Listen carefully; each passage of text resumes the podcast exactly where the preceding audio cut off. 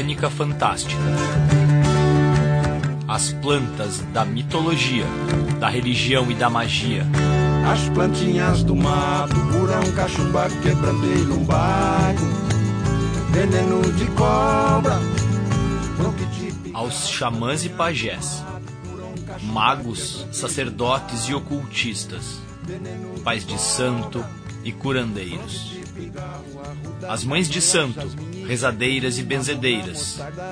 E, enfim, a todos aqueles que usaram as plantas não só como remédio, mas também venderam ou deram um pouco de esperança e de ilusão. Jesus e Virgem Maria, livra do soluço, mal olhado, livra dos quebrantos em nome de Deus, Jesus, Espírito Santo, Deus, Deus conserva a virtude. Arruda, canela, jasmim, carqueja, mamona, mostarda, louro, itabá, urucum, violeta, bitoque, pitanga e um bom rezador. Pra quê, Renato? Pra curar nossas manhas. Gai de arruda, gai de alecrim, gai de alfazema. Te benze e te cura, em nome de Deus, menino Jesus e Virgem Maria. Estes programas são sobre plantas que crescem num universo sobrenatural. Plantas que vicejam nas mitologias, na religião e na magia. E que refletem o empenho do homem em agradar aos deuses, conquistando-lhes a boa vontade, ou de estabelecer contato com as forças sobrenaturais, colocando-as a seu serviço, a fim de se tornar mais afortunado e poderoso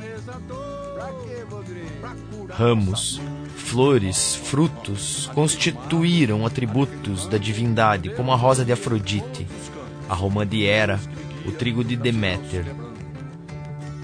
Árvores foram consagradas aos deuses, como o loureiro de Apolo, a oliveira de Atena, o cipreste de Hades. Árvores serviram de morada ou trono de um deus, ou foram o próprio deus.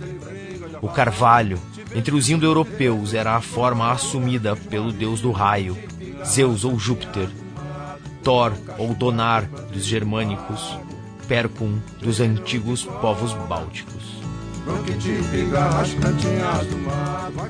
A árvore foi o primeiro templo de uma nova religião, a figueira sagrada de Buda, sobre a qual o profeta encontrou a iluminação veneno de cobra. Não tenta você, minha Vai ficar mais firme, viu? Vai tranquilo. Tá tudo certo, viu, filho? Tem mais nada, tá bom? Vai com Deus, filho. Deus seguir, viu?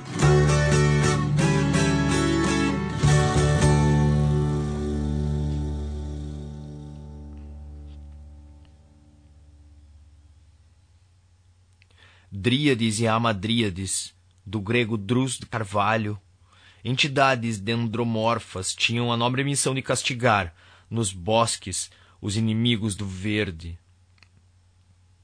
Em nossas florestas, o curupira e o caipora, o caapora, eram duendes que defendiam a ecologia, punindo os dendrocidas.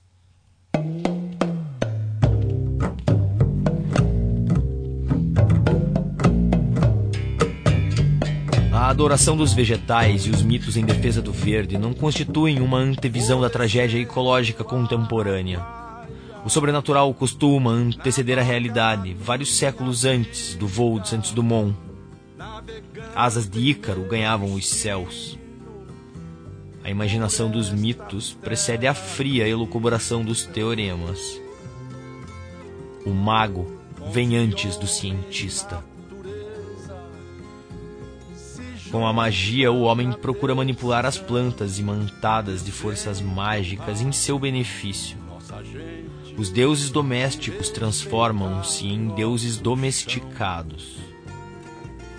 A religião cristã dos colonizadores, reprimindo práticas mágicas dos povos dominados, consideravam-nas como artes do demônio. Quando o branco católico ingeria a hóstia consagrada, estava comungando com a divindade através do corpo de Cristo. Porém, Quando o índio mexicano ingeria a hóstia morena do peiote, não estava em comunhão com os seus deuses, mas possuído pelo demônio. A manifestação mágica do branco civilizado é um milagre, reverenciado como obra de Deus. A do selvagem é execrada como fetichismo, bruxaria, ardil de Beuzebu. Das histórias do povo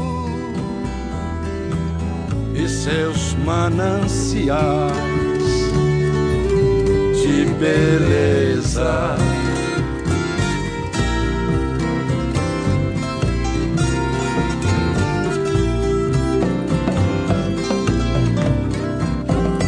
Natural na minha terra, faz parte do pensamento, a ambição de um futuro de luz nas asas dos ventos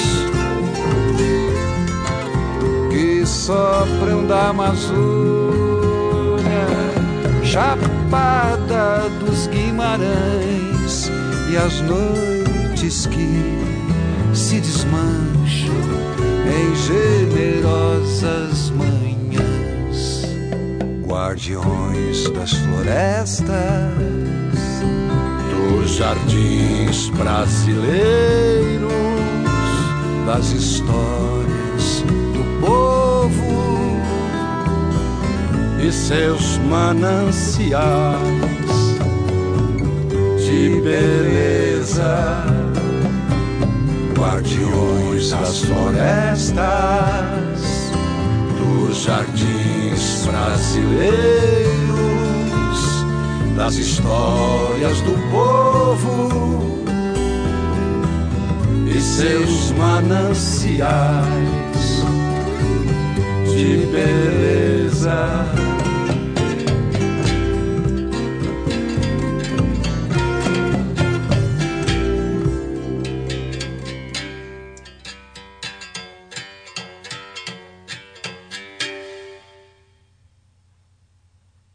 Mitologia e religião são transfiguradas pela mesma aura mágica e sobrenatural. Um deus antropomorfo que arbitrariamente criou o universo também é uma figura mitológica. Maria, embora virgem, por obra do Espírito Santo concebeu Jesus, o Messias, filho de Deus. Seuci, a Índia eleita pelo Sol, embora virgem, pela ação do sumo de uma fruta silvestre, gerou o Jurupari, o herói civilizador de várias tribos amazônicas.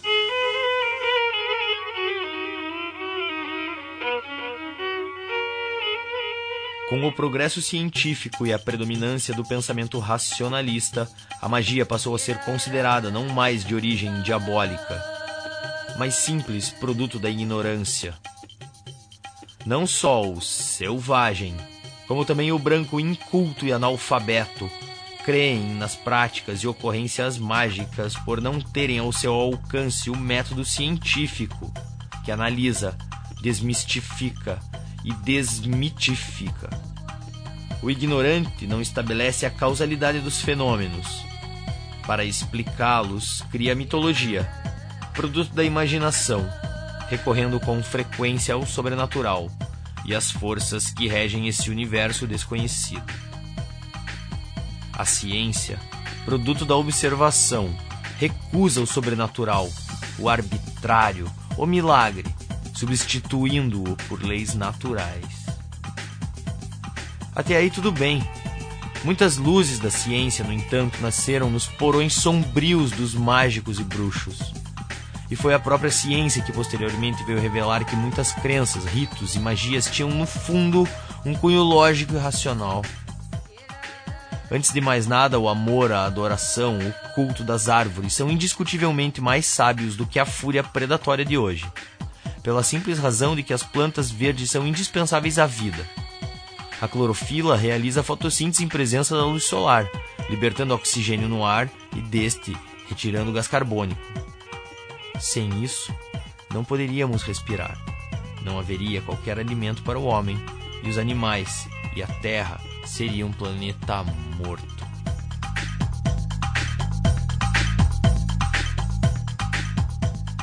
A ciência veio mostrar que é apenas aparente o conflito entre os mitos, a magia e as leis da natureza.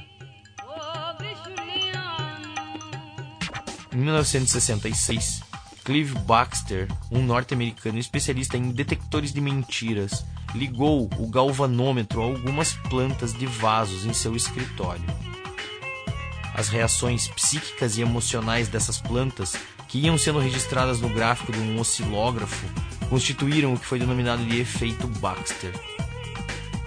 Os gráficos registravam forte instabilidade quando alguém maltratava a planta, arrancando folhas, ferindo ou queimando alguma de suas partes ou quando apenas pensava em fazê-lo. A reação era a mesma quando outra planta era maltratada, ainda que em outra sala. A simples presença de alguém que costumava infligir maus tratos a plantas fazia com que os gráficos oscilassem freneticamente. O efeito Baxter revelou que as plantas têm memória, sentem medo, raiva e alegria, manifestam aversão ou simpatia, Gostam de ser queridas e admiradas, e quando bem tratadas mostram-se felizes, com as curvas dos gráficos oscilando docemente. As plantas pensam.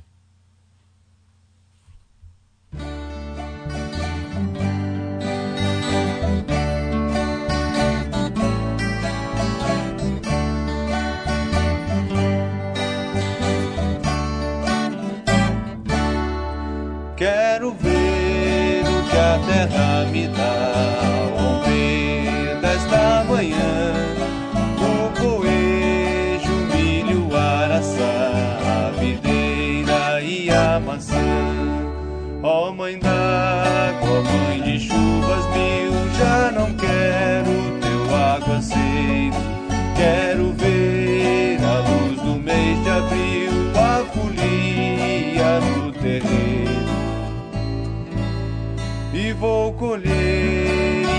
e limões, hortelã e alecrim, e vou cantar charambas e canções pra te ter ao pé de mim. E nos requebros desse teu bailar, quero ser o cantador. Vou saudar a várzea desse olhar ao compasso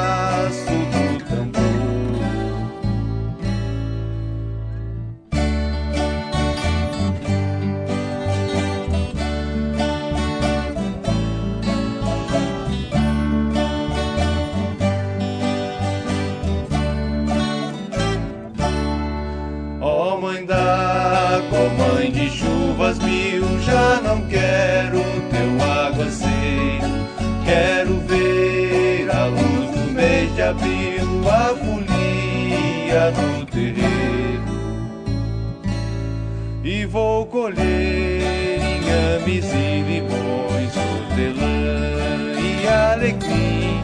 E vou cantar charambas e canções pra te ter ao pé de mim e nos requebros desse teu bailar quero ser o cantador.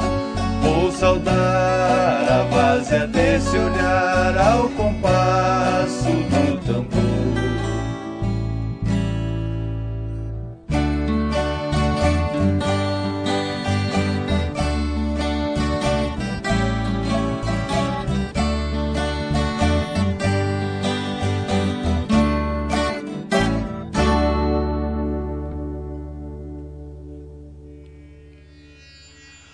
resultados das experiências de Clive Baxter, surpreendentes e maravilhosos, deram início a intensas pesquisas de campo da psicofísica vegetal. Mobilizou botânicos, agrônomos, psicólogos, engenheiros eletrônicos, especialistas em ciências naturais. Verificou-se que o homem pode se comunicar com as plantas e vice-versa.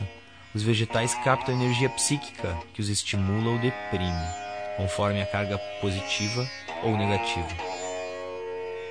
Tudo isso explica porque os povos mágicos reverenciam o espírito que habita a planta e cultuam ritualmente as mães do arroz, do milho, do trigo nomes tutelares que presidem a vida vegetal do plantio à colheita.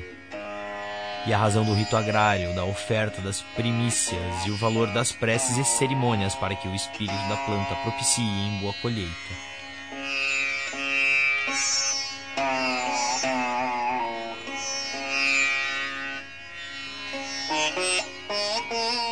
Em 1950, o eletricista e fotógrafo soviético Semyor Kirlian e sua esposa Valentina descobriram numas fotos que os vegetais tinham à sua volta uma aura bioluminescente de várias cores, encontrada em todos os seres vivos, mas invisível ao olho humano.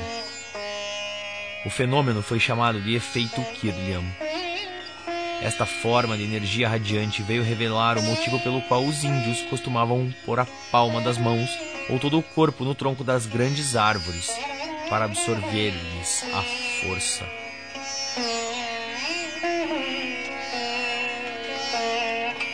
Outro soviético, o cientista Muklov, descobriu que as plantas são passíveis de reflexos condicionados, como os cães de Pavlov. As plantas percebem, mesmo a grandes distâncias, os pensamentos e emoções humanas. Pierre Paul Savant verificou que quando um casal copula, as plantas captam a energia sexual que é registrada no galvanômetro e atinge o clímax exatamente no momento do orgasmo. Daí a razão de um rito agrário ainda existente na Europa do século XIX e que consistia na cópula em campo a pouco semeado. Esse ritual remonta ao mito grego de Hieros Gamos, casamento sagrado, em que Jazão e a deusa Deméter se uniram em campo recentemente lavrado.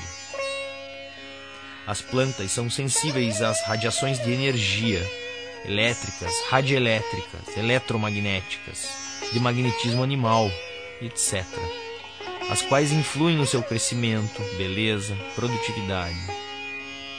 Ondas sonoras, também uma forma de energia, afetam o crescimento das plantas bem como a floração, frutificação e a produção de sementes. Fogem horrorizadas de rock and roll e aproximam-se meigamente quando se toca Bach ou Mozart. Tem predileção ainda maior pela raga, a música mística do sul da Índia, e que revive uma lenda tamil. Krishna, através da música, provoca o crescimento e a beleza das plantas.